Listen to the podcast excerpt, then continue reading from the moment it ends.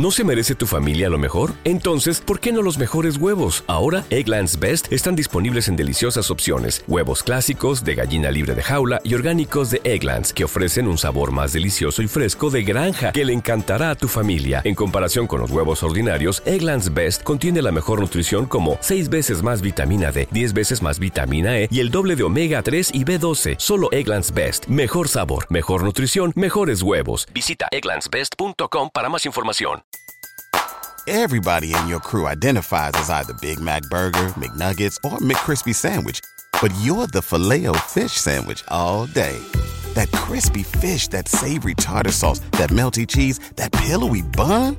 Yeah, you get it every time. And if you love the filet of fish, right now you can catch two of the classics you love for just $6. Limited time only. Price and participation may vary. Cannot be combined with any other offer. Single item at regular price. Ba da ba ba ba. Capítulo 4. Una rueda. En algún punto del verano de 1944, Magda y yo nos damos cuenta de que ya no llegan judíos húngaros al campo. Más adelante, nos enteramos de que en julio, el primer ministro Horthy, cansado de someterse a la autoridad de los alemanes, suspendió las deportaciones. Era demasiado tarde. Cientos de miles de nosotros ya habíamos sido enviados a los campos.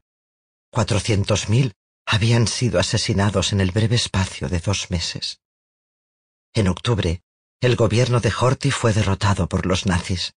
Los doscientos mil judíos que permanecían en Hungría, la mayoría de ellos en Budapest, no fueron enviados a Auschwitz. Fueron obligados a marchar trescientos veinte kilómetros hasta Austria. Pero en aquel momento no sabíamos nada de eso. No sabíamos nada de la guerra en el exterior. Una mañana de invierno estamos en otra fila. Hace un frío cortante. Nos van a tatuar. Espero mi turno. Me arremango. Muestro mi brazo. Reacciono automáticamente haciendo los movimientos que me ordenan, con tanto frío y tanta hambre, tanto frío y tanta hambre que me siento casi petrificada. ¿Sabe alguien que estoy aquí? Solía preguntármelo todo el tiempo, pero ahora la pregunta me llega lentamente, como a través de una densa y constante niebla. No recuerdo cómo pensaba. Tengo que acordarme de imaginar a Eric, pero si pienso en él demasiado conscientemente, no puedo visualizar su cara. Tengo que engañar a mi memoria, cogerme por sorpresa. ¿Dónde está Magda? Esa es la primera cosa que pregunto cuando me despierto, cuando vamos a trabajar, antes de caer dormidas. Miro constantemente a mi alrededor para confirmar que aún está detrás de mí. Aunque nuestros ojos no se crucen, sé que ella también me vigila. He empezado a guardar pan de la cena para que lo podamos compartir por la mañana. El oficial con la aguja y la tinta está justo enfrente de mí. Me agarra la muñeca y empieza a pinchar. Pero entonces me echa a un lado. No voy a desperdiciar tinta contigo, dice. Me empuja a otra fila. Esa fila es la muerte, dice la chica que está más cerca de mí. Es el fin. Está totalmente gris, como si estuviera cubierta de polvo. Más adelante, alguien está rezando. En un lugar en el que la amenaza de muerte es constante, este momento me atraviesa especialmente. De repente, pienso en la diferencia entre mortífero y letal. Auschwitz es las dos cosas. Las chimeneas expulsan humo sin parar. Cualquier momento puede ser el último. Así que, ¿por qué preocuparse? ¿Por qué invertir? Y a pesar de todo, si este momento, este preciso momento, es el último de mi vida en la tierra, ¿debo desperdiciarlo con la resignación y la derrota? ¿Debo pasarlo como si ya estuviera muerta? Nunca sabemos qué significan las filas, le digo a la chica que está a mi lado. ¿Y si lo desconocido nos hiciera sentir curiosidad en lugar de miedo? Y entonces veo a Magda. La han colocado en otra fila. Si me envían a la muerte, si me envían a trabajar, si me evacúan a otro campo de concentración como han empezado a hacer con otras, nada importa salvo que estoy con mi hermana y que ella está conmigo. Somos de las pocas presas afortunadas que todavía no hemos sido completamente separadas de nuestras familias. No es exagerado decir que vivo por mi hermana. No es exagerado decir que mi hermana vive por mí. El patio es un caos. No sé qué significan las filas. Lo único que sé es que tengo que pasar lo que nos espera con Magda. Incluso si lo que nos espera es la muerte. Miro el espacio cubierto de nieve apelmazada que nos separa. Los guardas nos rodean. No tengo un plan. El tiempo pasa lento y rápido. Magda y yo cruzamos una mirada. Veo sus ojos azules y entonces me pongo en movimiento. Me pongo a hacer ruedas, las manos en el suelo y los pies en el aire, una tras otra. Un guarda me mira fijamente. Está boca arriba, está boca abajo. Espero una bala en cualquier momento, y no quiero morir, pero no puedo dejar de girar una y otra vez. No levanta el arma. ¿Está demasiado sorprendido para dispararme? ¿Estoy demasiado mareada para verlo? Me guiña el ojo. Juro que le veo guiñarme el ojo. De acuerdo, parece decir. Esta vez tú ganas. Durante los escasos segundos que acaparo por completo su atención, Magda corre por el patio y se une a mí en mi fila. Nos mezclamos de nuevo entre la multitud de chicas, a la espera de qué sucederá a continuación. Nos conducen desde el patio helado en dirección al andén al que llegamos hace seis meses, donde nos separamos de nuestro padre, donde caminamos con nuestra madre entre las dos durante los últimos momentos de su vida. Entonces sonaba música. Ahora está en silencio. Si es que el viento es silencio, la constante ráfaga de frío agobiante, la boca abierta de la muerte y el invierno ya no parecen hacer ruido. Mi cabeza está repleta de preguntas y pavor, pero esos pensamientos son tan imperecederos que ya no parecen pensamientos. Siempre es casi el fin. Vamos a otro sitio a trabajar hasta el final de la guerra, nos han dicho. Si pudiéramos oír las noticias, aunque solo fuera dos minutos, sabríamos que la propia guerra podía ser la siguiente baja. Mientras estamos allí esperando para subir por la estrecha rampa al vagón de ganado, los rusos se están acercando a Polonia por un flanco los estadounidenses por otro. Los nazis están evacuando Auschwitz poco a poco. Los presos que dejamos atrás, los que sean capaces de sobrevivir un mes más en Auschwitz, pronto serán libres. Nos sentamos en la oscuridad a la espera de que el tren arranque. Un soldado de la Wehrmacht, no de las SS, mete la cabeza por la puerta y nos habla en húngaro. Tenéis que comer, dice. Hagan lo que hagan, Recordad que tenéis que comer, porque puede que os liberen tal vez pronto. ¿Nos está dando esperanzas? ¿O es una falsa promesa? ¿Una mentira? Este soldado es como los Nilash de la fábrica de ladrillos, esparciendo rumores, una voz de autoridad para callar lo que ya sabemos. ¿Quién le recuerda a una persona hambrienta que tiene que comer? Sin embargo, incluso en la oscuridad del vagón de ganado, en su cara recortada sobre kilómetros de alambrada y de nieve, veo bondad en sus ojos.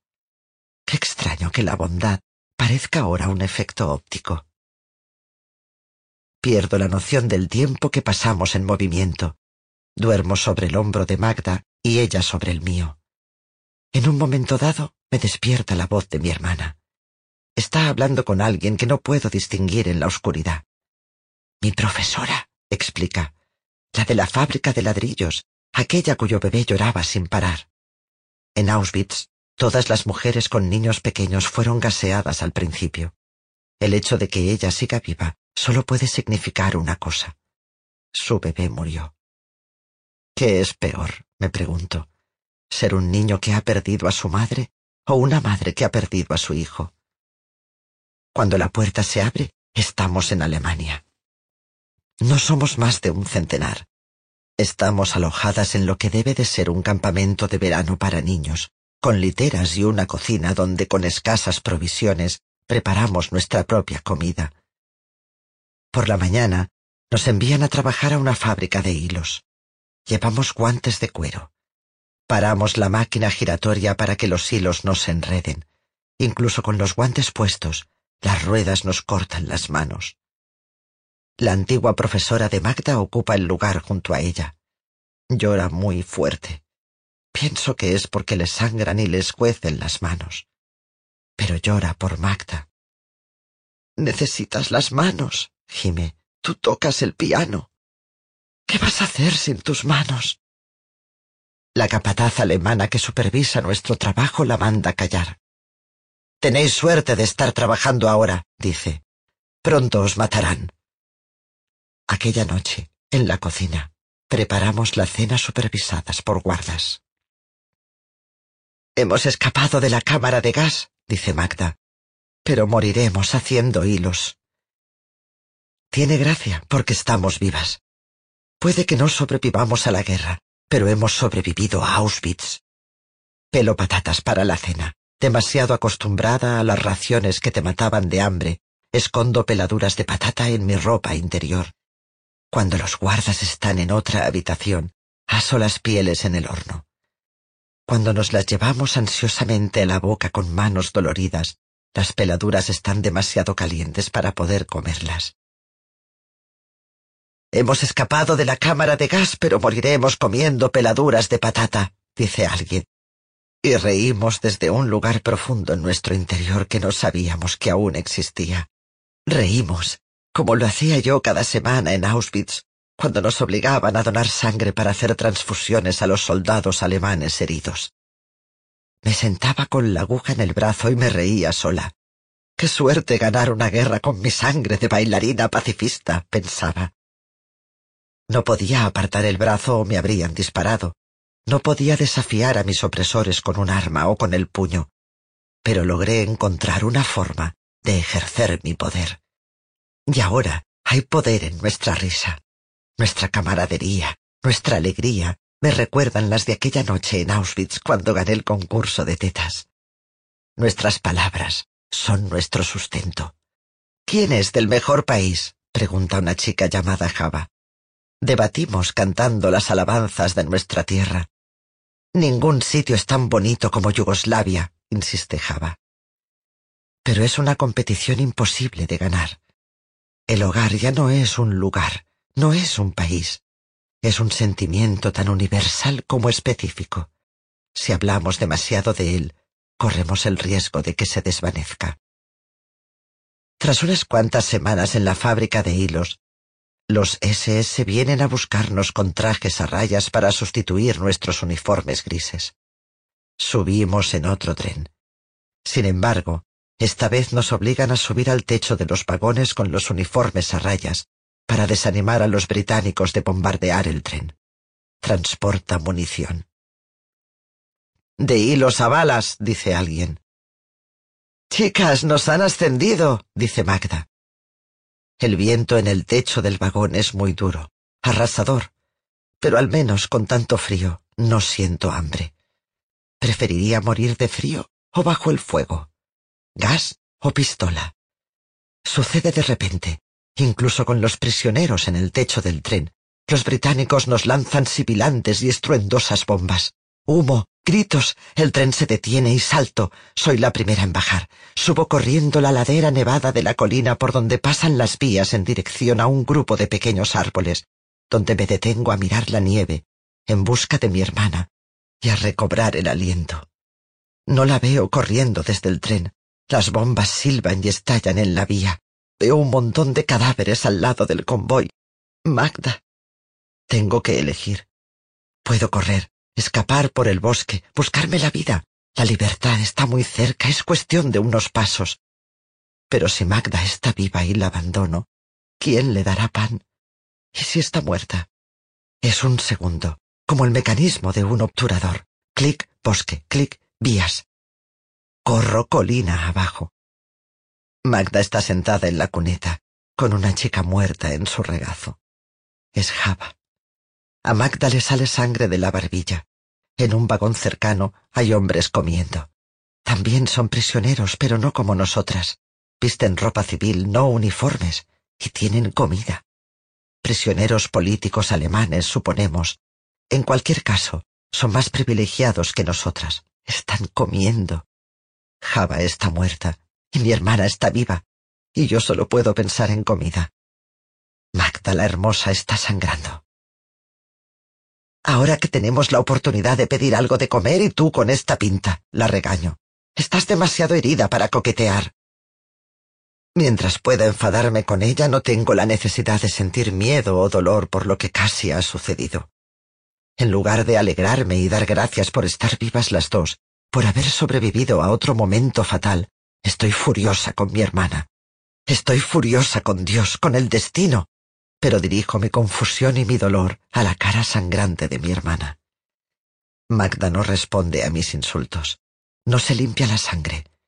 Los guardas nos rodean, gritándonos, moviendo los cadáveres con sus armas para asegurarse de que las que no se mueven están realmente muertas. Dejamos a Java sobre la sucia nieve y nos unimos a las otras supervivientes. Podrías haberte ido corriendo, dice Magda. Lo dice como si fuera idiota. Al cabo de una hora, las municiones se han vuelto a cargar en otros vagones y estamos de nuevo en el techo, con nuestros uniformes a rayas, y la sangre de la barbilla de Magda se ha secado. Somos prisioneras y refugiadas. Hace mucho que hemos perdido la noción del tiempo. Magda es la estrella que me guía. Mientras esté cerca, tengo todo lo que necesito. Una mañana nos sacan del tren de la munición y caminamos en fila durante muchos días. La nieve empieza a fundirse dejando paso a hierba muerta. Tal vez caminamos durante semanas. Caen bombas, a veces muy cerca. Podemos ver ciudades ardiendo. Nos detenemos en pequeños pueblos a lo largo de Alemania, dirigiéndonos a veces hacia el sur, a veces hacia el este, obligadas a trabajar en fábricas por el camino. Contar prisioneros es la obsesión de las SS. Yo no cuento cuántas quedamos. Sé que cada día la cifra es menor. No es un campo de exterminio, pero hay montones de maneras de morir. Las cunetas de la carretera están teñidas de rojo procedente de la sangre de quienes han sido disparadas en la espalda o en el pecho, las que intentaron huir, las que no pudieron aguantar más. A algunas chicas se les congelan las piernas, se les congelan por completo y se desploman como árboles talados. Agotamiento, congelación, fiebre, hambre, si los guardas no aprietan el gatillo, lo hace el cuerpo. Hemos caminado durante días sin comida. Llegamos a la cima de una colina y divisamos una granja, edificios anexos y un redil para el ganado. Un minuto, dice Magda. Corre hacia la granja, serpenteando entre árboles con la esperanza de no ser vista por los SS que se han detenido a fumar. Veo a Magda zigzaguear hacia la cerca del jardín, es demasiado pronto para que haya verduras de primavera, pero comería pienso para vacas, comería tallos secos. Si una rata entra correteando en la habitación donde dormimos, las chicas se abalanzan sobre ella. Trato de no llamar la atención hacia Magda con mi mirada. Aparto la vista y cuando vuelvo a mirar, ya no la veo. Suena un disparo. Y otro. Alguien ha descubierto a mi hermana. Los guardas nos gritan, nos cuentan, sacan las armas. Suenan unos cuantos disparos más. No hay rastro de Magda. Ayúdame, ayúdame. Me doy cuenta de que estoy rezando a mi madre. Estoy hablando con ella como ella solía rezarle al retrato de su madre que estaba sobre el piano. Incluso lo hacía cuando estaba embarazada, me había explicado Magda. La noche que nací, Magda oyó a mi madre gritar Madre, ayúdame. Y a continuación Magda oyó llorar a un bebé, yo, y nuestra madre dijo, Me has ayudado. Recurrir a los muertos es mi herencia. Madre, ayúdanos, rezo. Veo un destello gris entre los árboles. Está viva. Ha escapado de las balas. Y de algún modo ahora pasa inadvertida. No respiro hasta que Magda está de nuevo a mi lado. Había patatas, dice. Si esos cabrones no hubieran empezado a disparar, estaríamos comiendo patatas. Me imagino mordiendo una como si fuera una manzana. Ni siquiera perdería tiempo frotándola para limpiarla. Me comería la suciedad, junto con la fécula y la piel. Vamos a trabajar a una fábrica de munición cerca de la frontera checa. Nos enteramos de que estamos en marzo. Una mañana no puedo salir del banco del cobertizo en el que dormimos. Estoy ardiendo de fiebre, temblando, y me siento muy débil. Levántate, Dikuka, me ordena Magda. No puedes caer enferma. En Auschwitz, a las que no podían trabajar les decían que las llevarían a un hospital, pero desaparecían. ¿Por qué iba a ser ahora diferente? Aquí no hay infraestructura para matar, no hay tuberías instaladas ni ladrillos colocados para ello. Sin embargo, una sola bala te mata igual. A pesar de todo, no puedo levantarme. Oigo mi propia voz divagando sobre nuestros abuelos. Nos dejarán faltar a clase y nos llevarán a la panadería. Nuestra madre no puede quitarnos los dulces. En algún lugar de mi cabeza sé que estoy delirando, pero no puedo recobrar los sentidos. Magda me dice que me calle y me tapa con un abrigo, según ella para mantenerme caliente, pero en realidad es más bien para ocultarme. No muevas ni un dedo, dice.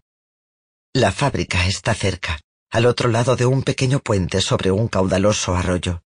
Estoy tumbada bajo el abrigo, fingiendo que no existo, previendo el momento en el que se darán cuenta de que no estoy y un guarda entrará en el cobertizo para pegarme un tiro.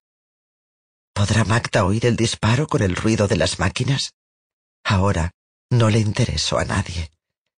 Me sumerjo en un sueño delirante. Sueño con fuego. Es un sueño habitual. Llevo casi un año soñando que tengo calor. Sin embargo, me despierto del sueño y esta vez el olor del fuego me ahoga. ¿Está ardiendo el cobertizo? Temo ir a la puerta. Me da miedo no conseguir llegar con mis débiles piernas. Me da miedo que si lo hago, me delate. Entonces oigo las bombas, los silbidos y las explosiones. ¿Cómo he podido dormir cuando empezaba el ataque? Me incorporo en el banco. ¿Cuál es el sitio más seguro? Aunque pudiera correr, ¿a dónde iba a ir? Oigo gritos. ¡La fábrica está ardiendo! ¡La fábrica está ardiendo! Vuelvo a ser consciente del espacio que me separa de mi hermana. Me he convertido en una experta en medir ese espacio. ¿Cuántas manos hay entre nosotras? ¿Cuántas piernas? ¿Volteretas? Ahora hay un puente, agua y madera, y fuego. Lo veo todo desde la puerta del cobertizo junto a la que por fin me he colocado, apoyada contra el marco. El puente que lleva a la fábrica está en llamas, y la fábrica está siendo engullida por el humo. Para cualquiera que haya vivido los bombardeos, el caos es un respiro, una oportunidad para echar a correr. Me imagino a Magda abriendo una ventana y corriendo hacia los árboles, mirando entre las ramas hacia el cielo, lista para echar a correr hasta allí con tal de ser libre. Si se pone a salvo, yo seré libre. Podría deslizarme hacia el suelo y no levantarme nunca. Qué alivio sería. Existir es una obligación. Dejo que mis piernas se doblen como una bufanda. La caída me relaja. Y ahí está Magda, en un halo de fuego. Ya muerta, antes que yo. La alcanzo, siento el calor del fuego. Ahora iré con ella. Ahora. Ya voy, grito. Espérame. No capto el momento en que deja de ser un fantasma y se vuelve de carne y hueso. De algún modo, se hace entender. Ha cruzado el puente en llamas para volver a mí. Idiota, le digo. Podrías haberte ido corriendo. Es abril. La hierba tiñe de verde las colinas. La luz va alargando los días. Los niños nos escupen cuando pasamos por las afueras de los pueblos. Qué triste, pienso, que a esos niños les hayan lavado el cerebro para que me odien. ¿Sabes cómo me voy a vengar? Dice Magda. Voy a matar a una madre alemana. Un alemán mató a mi madre y yo voy a matar a una madre alemana. Yo tengo otro deseo. Deseo que un día el niño que nos escupe vea que no tiene que sentir odio. En mi venganza imaginaria, el niño que ahora nos grita, sucia judía, sabandija, me ofrece un ramo de rosas. Ahora sé, dice, que no hay motivo para odiarte, ningún motivo.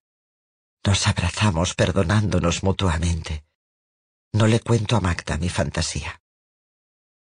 Un día, al anochecer, los SS nos meten a empujones en una sala común donde dormiremos. Otra vez sin comida. Cualquiera que abandone el local recibirá un disparo inmediatamente, advierte el guarda. Gime Magda mientras nos hundimos en los tablones de madera que nos servirán de cama. Pronto llegará mi fin.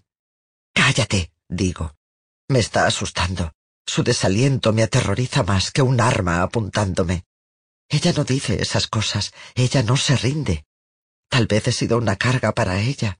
Tal vez mantenerme fuerte a lo largo de mi enfermedad ha acabado por agotarla. No vas a morir, le digo. Esta noche vamos a comer. Oh, de Cuca, dice, y se vuelve hacia la pared. Se lo mostraré. Le mostraré que hay esperanza. Conseguiré un poco de comida. La animaré. Los SS se han congregado cerca de la puerta, cerca de la última luz de la tarde para comer sus raciones. A veces nos echan algún resto de comida por el mero placer de vernos arrastrarnos a sus pies. Voy hacia ellos de rodillas. Por favor, por favor, suplico. Se ríen.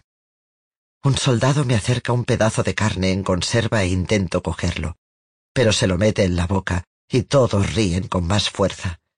Juegan así conmigo hasta que estoy rendida. Magda está dormida. Me niego a abandonar, a decepcionarla. Los SS dejan el picnic para ir a orinar o a fumar, y me escabullo por una puerta lateral. Huele a estiércol, a manzanas silvestres y a tabaco alemán. La hierba está húmeda y fresca. Al otro lado de la valla de estuco veo un jardín. Pequeñas lechugas rizadas, vainas de judías, las hojas verdes con forma de pluma de las zanahorias. Puedo saborear las zanahorias como si ya las hubiera cogido, crujientes y terrosas. Escalar el muro no es demasiado difícil. Me raspo un poco las rodillas al pasar al otro lado, y los brillantes puntos de sangre me parecen aire fresco en la piel, como si fuera algo bueno que está en las profundidades y sale a la superficie. La cabeza me da vueltas. Agarro la parte superior de las zanahorias y estiro. La raíz saliendo de la tierra suena como una costura que se desgarra. Me pesan las manos, Trozos de tierra cuelgan de las raíces. Hasta la suciedad huele como un banquete, igual que las semillas, todo lo que allí encuentro. Escalo de nuevo el muro, con la tierra cayéndome sobre las rodillas. Me imagino la cara de Magda al morder la primera verdura fresca que ha comido en un año. He hecho algo arriesgado y ha dado su fruto. Eso es lo que quiero que Magda vea, más que una comida, más que los nutrientes disolviéndose en su sangre, simplemente esperanza. Salto otra vez al suelo, pero no estoy sola. Un hombre me mira fijamente. Lleva un arma. Es un soldado de la Wehrmacht, no de las SS. Peor que el arma son sus ojos, unos ojos castigadores. ¿Cómo te atreves? dice. Yo te enseñaré a obedecer. Me empuja para que me arrodille, amartilla el arma y me apunta al pecho. Por favor, por favor, por favor, por favor, suplico como hice ante Mengele. Por favor, ayúdale a que no me mate. Estoy temblando. Las zanahorias me golpean la pierna. Baja el arma durante un breve segundo y la vuelve a levantar. Clic, clic. Peor que el miedo a la muerte es la sensación de estar atrapada e indefensa, de no saber qué sucederá al siguiente instante. Me pone en pie de un tirón y me pone de cara al edificio en el que Magda duerme. Utiliza la culata de su fusil para empujarme hacia adentro. Me ando, dice al guarda, y ríen groseramente. Escondo las zanahorias en los pliegues de mi vestido. Al principio, Magda no se despierta. Tengo que ponerle la zanahoria en la palma de la mano antes de que abra los ojos. Come tan rápido que se muerde el interior de la mejilla. Cuando me da las gracias, llora. Los SS nos despiertan a gritos por la mañana. Es hora de volver a caminar. Estoy hambrienta. Tengo el estómago vacío y pienso que debo de haber soñado lo de las zanahorias, pero Magda me enseña un puñado de hojas que se ha metido en el bolsillo para luego. Se han puesto mustias. Son restos que en una vida anterior habríamos tirado a la basura o con los que habríamos alimentado al ganso del desván. Pero ahora parecen encantados, como la olla de un cuento de hadas que se llena de oro por arte de magia. Las hojas, mustias y ennegrecidas de las zanahorias, son la prueba de un poder secreto. No debería haberme arriesgado a cogerlas, pero lo hice. Los debería no son importantes, no son lo único que nos rige. Hay un principio diferente, una autoridad diferente en juego. Estamos esqueléticas, estamos tan enfermas y desnutridas que apenas podemos andar, y mucho menos hacer largas marchas, y no digamos trabajar. Y a pesar de todo, las zanahorias hacen que me sienta fuerte. Si sobrevivo hoy, mañana seré libre. Repito la consigna en mi cabeza. Nos ponemos en fila para el recuento. Sigo repitiéndome la frase. Cuando estamos a punto de salir a la helada mañana para otro día de horror, hay un alboroto en la puerta. El guarda de las SS grita en alemán y otro hombre contesta igualmente a gritos, irrumpiendo en la habitación. Se me corta la respiración y me agarro al codo de Magda para no caer. Es el hombre del jardín. Está mirando con severidad por la habitación. ¿Dónde está la chica que se atrevió a incumplir las normas? pregunta. Me echo a temblar. No puedo calmar mi cuerpo. Ha vuelto para vengarse. Quiere imponerme un castigo público. O cree que debe hacerlo. Alguien se ha enterado de su inexplicable amabilidad hacia mí y ahora debe pagar por haber corrido el riesgo. Lo va a pagar conmigo. Tiemblo casi incapaz de respirar de lo asustada que estoy. Estoy atrapada. Sé lo cerca que estoy de la muerte. ¿Dónde está la pequeña delincuente? Pregunta de nuevo. Va a verme en cualquier momento, o verá las hojas de zanahoria saliendo del abrigo de Magda. No puedo soportar el suspense de esperar a que me reconozca. Me tiro al suelo y me arrastro hacia él. Magda sí sea, pero es demasiado tarde. Me agacho a sus pies. Veo el barro de sus botas, las vetas de la madera del suelo. Tú, dice. Parece indignado. Cierro los ojos, espero a que me golpee, espero a que me dispare. Algo pesado cae cerca de mis pies. ¿Una piedra? ¿Va a lapidarme hasta la muerte lentamente? No, es pan. Una pequeña hogaza de pan negro de centeno. Debías de tener mucha hambre para hacer lo que hiciste, dice. Ojalá me encontrase ahora aquel hombre. Es la prueba de que doce años de gobierno del Reich de Hitler no son suficientes para que el odio se adueñe de las buenas personas. Sus ojos son los de mi padre, verdes y llenos de alivio. Everybody in your crew identifies as either Big Mac Burger, McNuggets, or McCrispy Sandwich. but you're the filet fish sandwich all day. That crispy fish, that savory tartar sauce, that melty cheese, that pillowy bun. Yeah, you get it every time. And if you love the filet of fish, right now you can catch two of the classics you love for just $6. Limited time only. Price and participation may vary. Cannot be combined with any other offer. Single item at regular price. Ba da ba ba ba. When you visit Arizona, time is measured in moments, not minutes like the moment your work stress disappears as you kayak through the canyons. Or the moment you discover the life changing effects of prickly pear chocolate.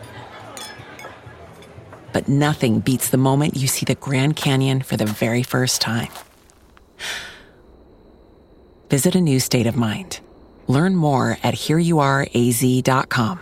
¿Te preocupas por tu familia? Entonces, ¿por qué darles solo huevos ordinarios cuando pueden disfrutar de lo mejor? Eggland's Best, los únicos huevos con ese delicioso sabor fresco de granja, además de la mejor nutrición, como 6 veces más vitamina D, 10 veces más vitamina E y 25% menos de grasa saturada que los huevos regulares, además de muchos otros nutrientes importantes. Así que, dales los mejores huevos. Eggland's Best, mejor sabor, mejor nutrición, mejores huevos.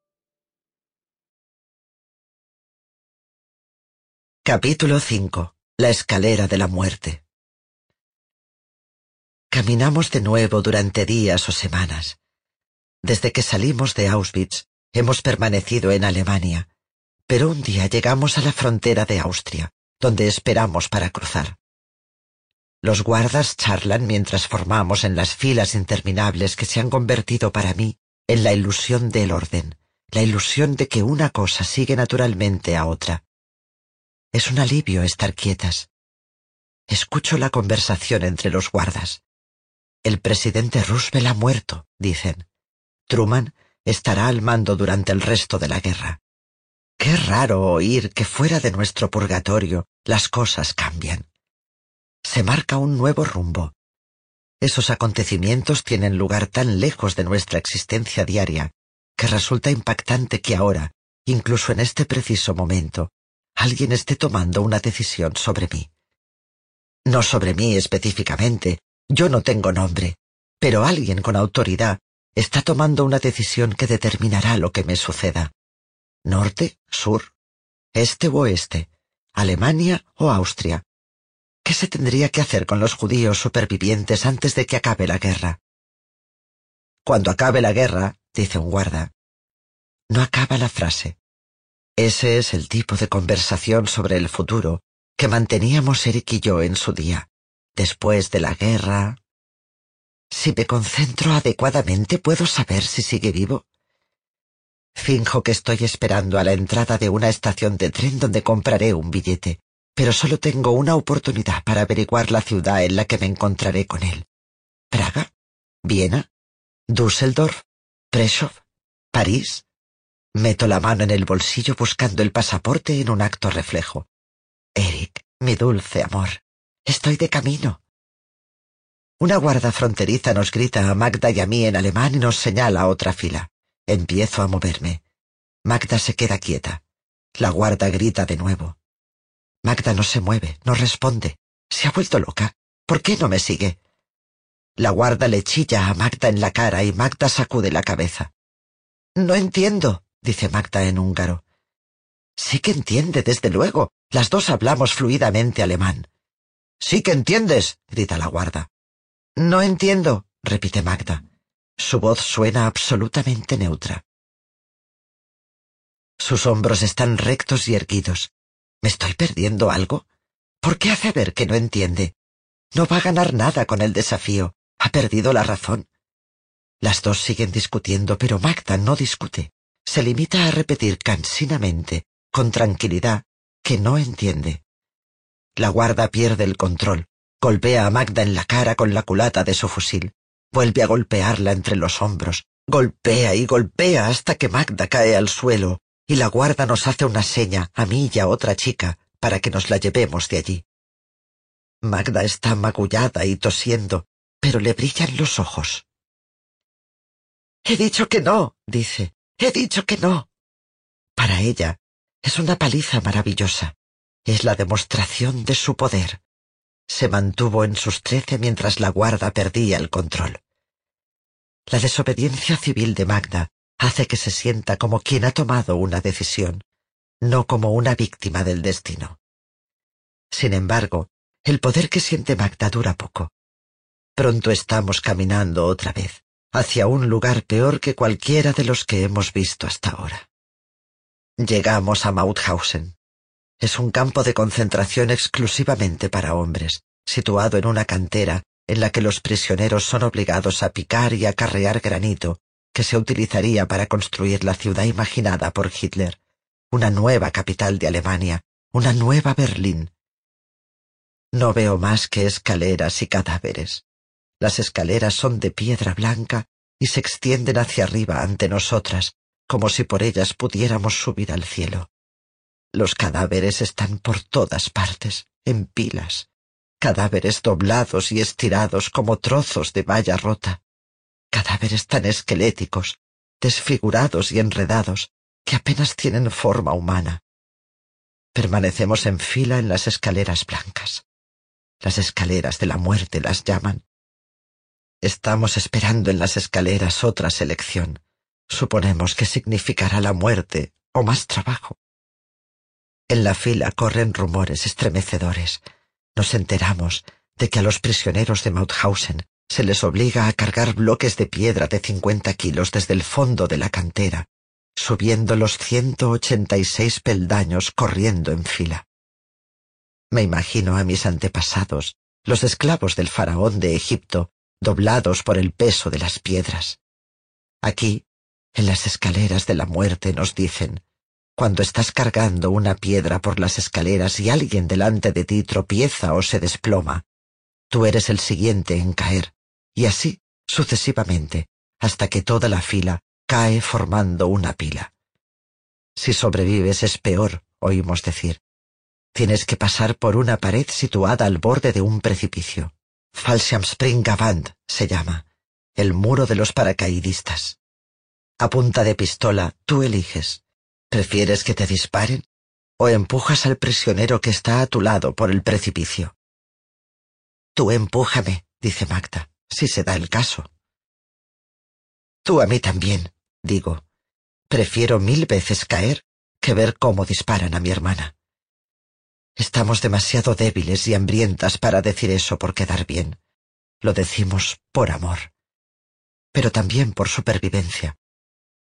No me impongas otra pesada carga. Déjame caer entre las piedras. Yo peso menos, mucho menos que las rocas que suben los prisioneros por las escaleras de la muerte. Soy tan ligera que el viento podría levantarme como una hoja o una pluma. Abajo, abajo, podría caer ahora mismo, podría caer hacia atrás en lugar de dar el siguiente paso hacia arriba. Creo que estoy vacía. Ningún peso me mantiene pegada a la tierra. Estoy a punto de sumirme en esa fantasía de ingravidez, de soltar la carga que supone estar viva, cuando alguien delante de mí rompe el hechizo. Ahí está el crematorio, dice. Miro hacia arriba.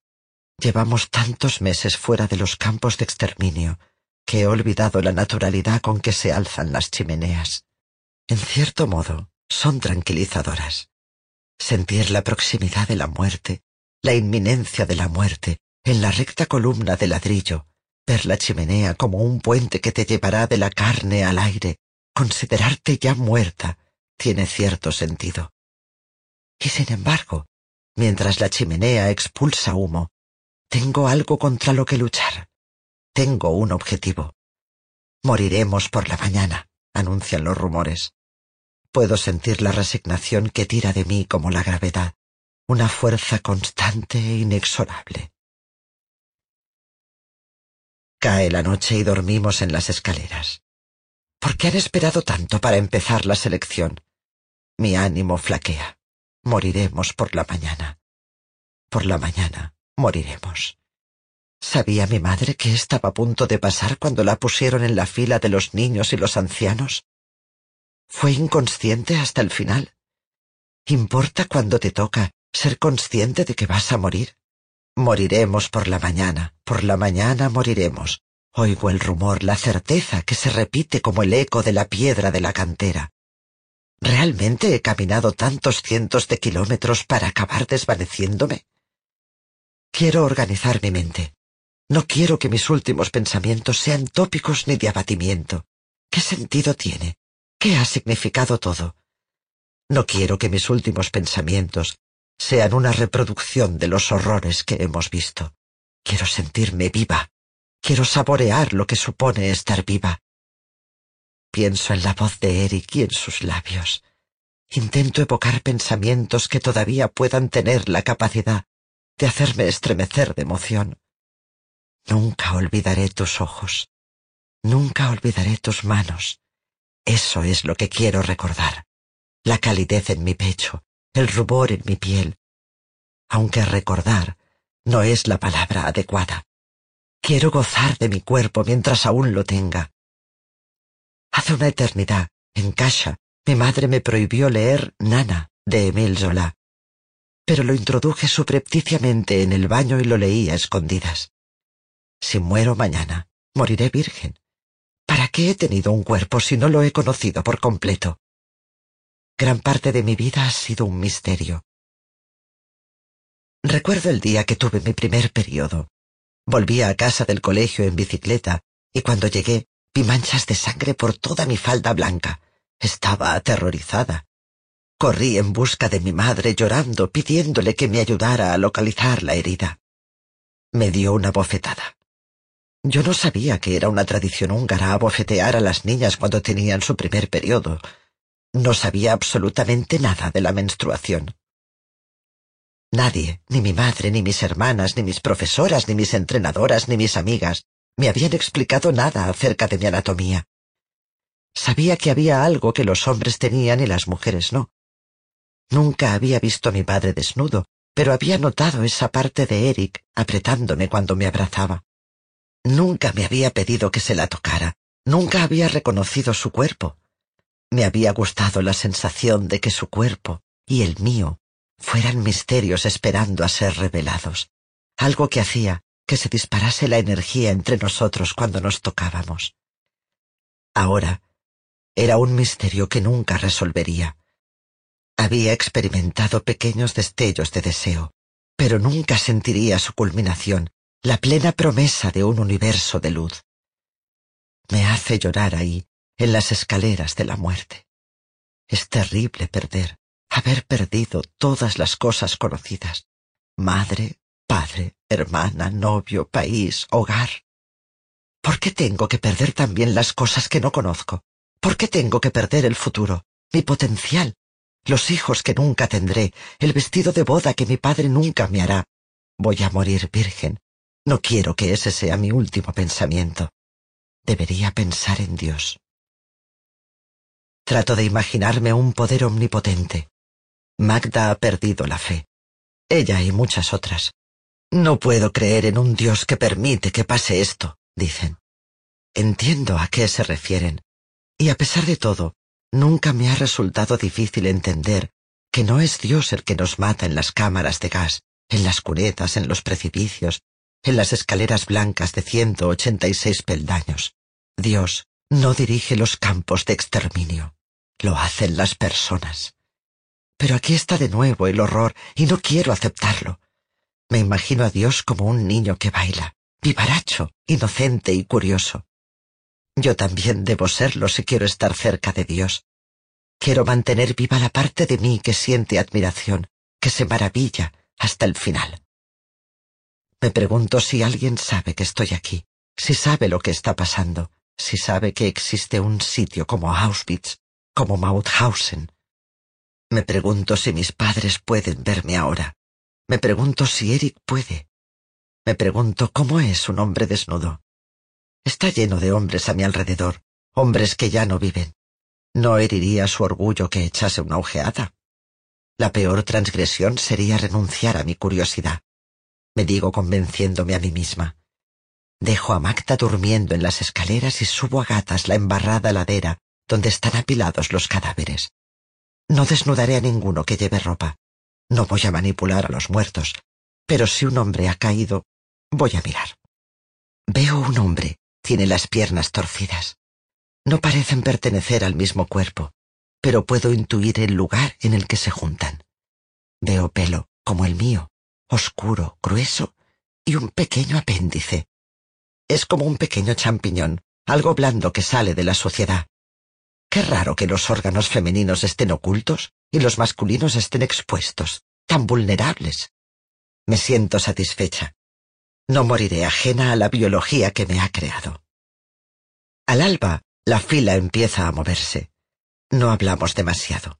Algunas lloran, algunas rezan.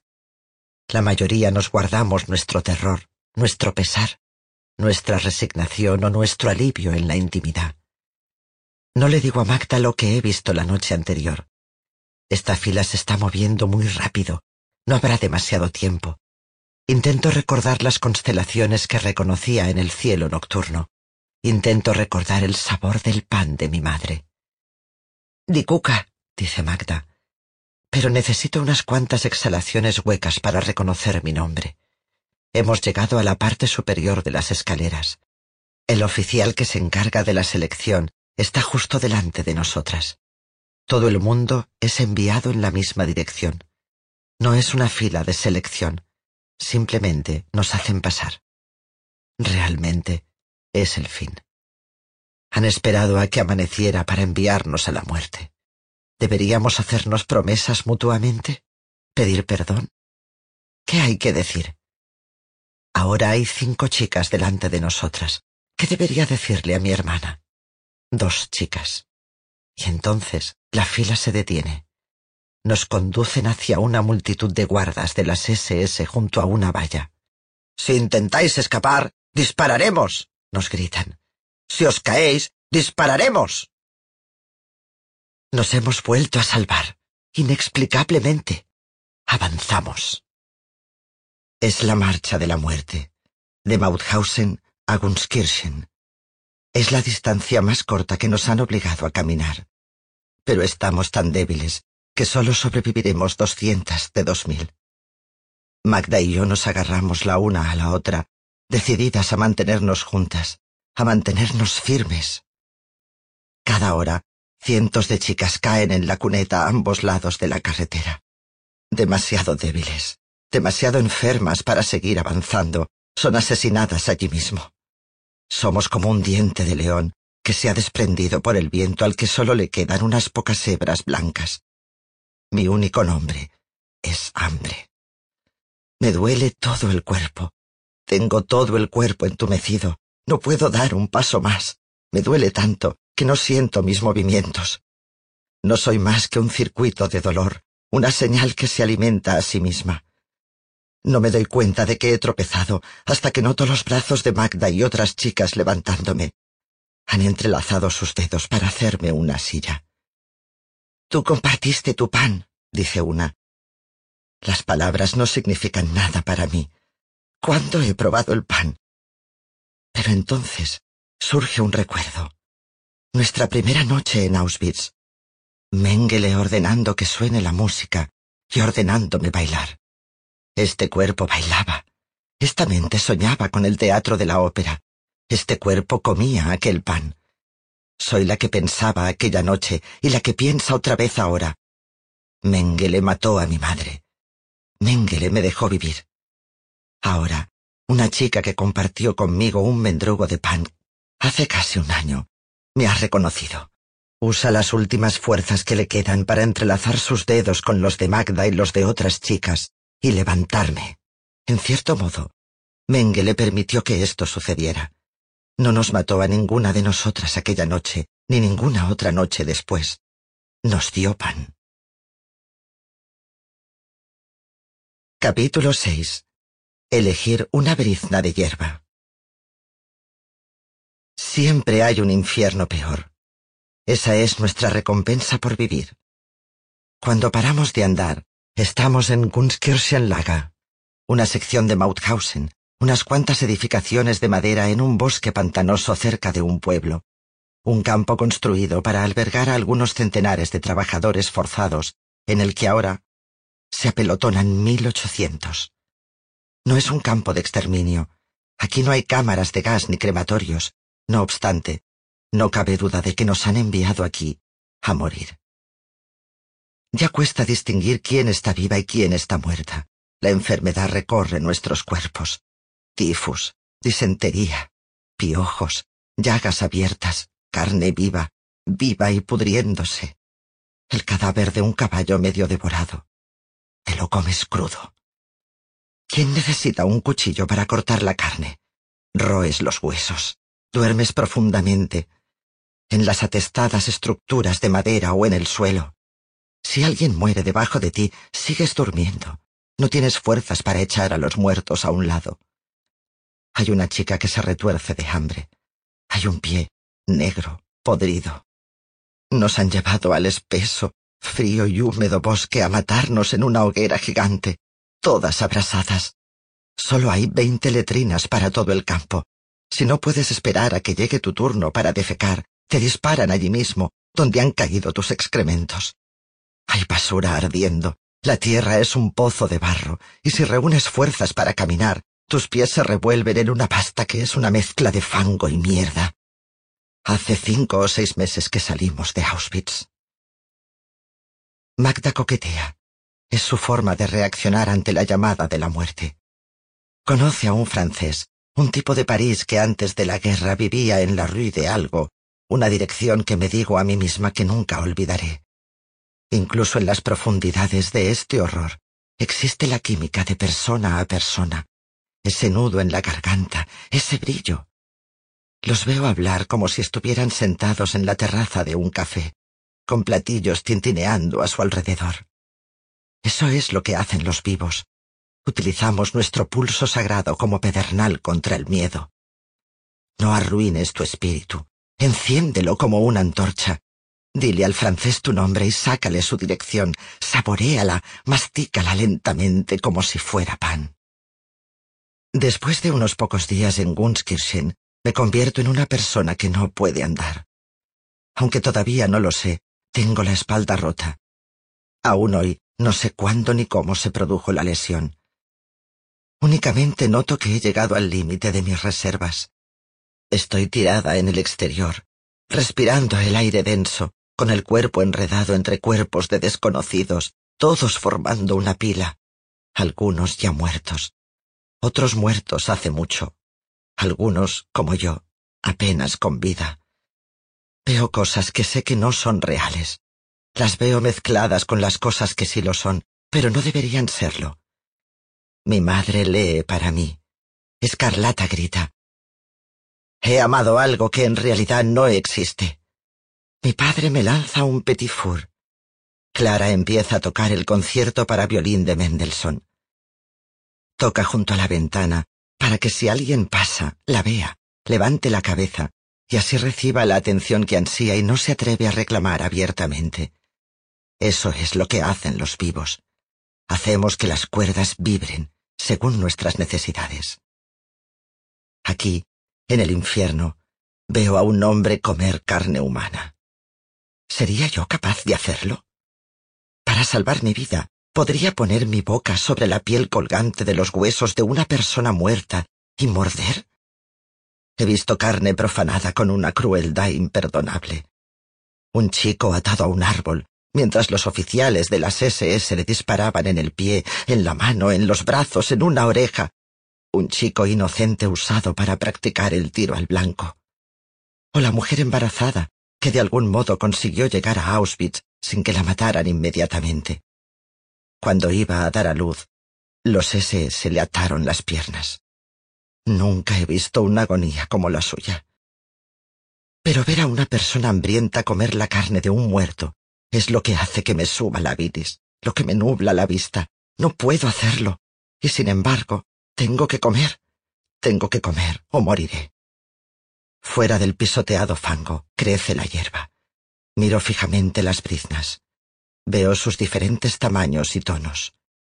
Comeré hierba. Elegiré esa brizna en lugar de esa otra. Mantendré mi mente ocupada con la decisión. Eso es lo que significa elegir. Comer o no comer. Comer hierba o comer carne. Comer esta brizna o esta otra. Sobre todo, dormimos. No hay nada de beber. Pierdo la noción del tiempo. A menudo estoy dormida. Incluso despierta me cuesta mantenerme consciente. Una vez veo a Magda arrastrarse hacia mí con una lata en la mano. Una lata que brilla con la luz del sol. Una lata de sardinas. A la Cruz Roja, al ser una organización neutral, le han permitido entregar ayuda humanitaria a los prisioneros. Y Magda se ha acurrucado en una fila y le han dado una lata de sardinas. Pero no hay manera de abrirla. Es una nueva forma de crueldad. Aunque la intención es buena, el acto de bondad es inútil. Mi hermana se muere de hambre poco a poco. Mi hermana aferra la comida en la mano. Aferra la lata de la misma manera que aferró su pelo en su día, tratando de no soltarlo. Una lata de pescado en conserva imposible de abrir es ahora su parte más humana. Somos personas muertas y personas casi muertas. Yo no sé entre cuáles estoy. En las esquinas de mi conciencia me doy cuenta de que el día y la noche intercambian su sitio. Cuando abro los ojos, no sé si he dormido o me he desmayado, ni durante cuánto tiempo. No soy capaz de preguntar ¿cuánto tiempo? A veces puedo sentir que respiro. A veces intento mover la cabeza para buscar a Magda. A veces no recuerdo su nombre. Unos gritos me arrancan de un sueño parecido a la muerte. Los gritos deben de ser el anuncio de la muerte. Espero la explosión prometida, el calor prometido. Mantengo los ojos cerrados y espero arder. Pero no hay ninguna explosión. No hay llamas. Abro los ojos y puedo ver jeeps rodando lentamente a través del bosque de pinos que oculta el campo de la carretera y del cielo. Han llegado los americanos. Los americanos están aquí. Eso es lo que gritan los débiles. Los jeeps parecen ondulantes y borrosos, como si los viese a través del agua o de un intenso calor. ¿Podría ser una alucinación colectiva? Alguien canta When the Saints Go Marching In. Durante más de setenta años, esas impresiones sensoriales han permanecido conmigo, indelebles. Pero mientras tienen lugar, no tengo ni idea de lo que significan.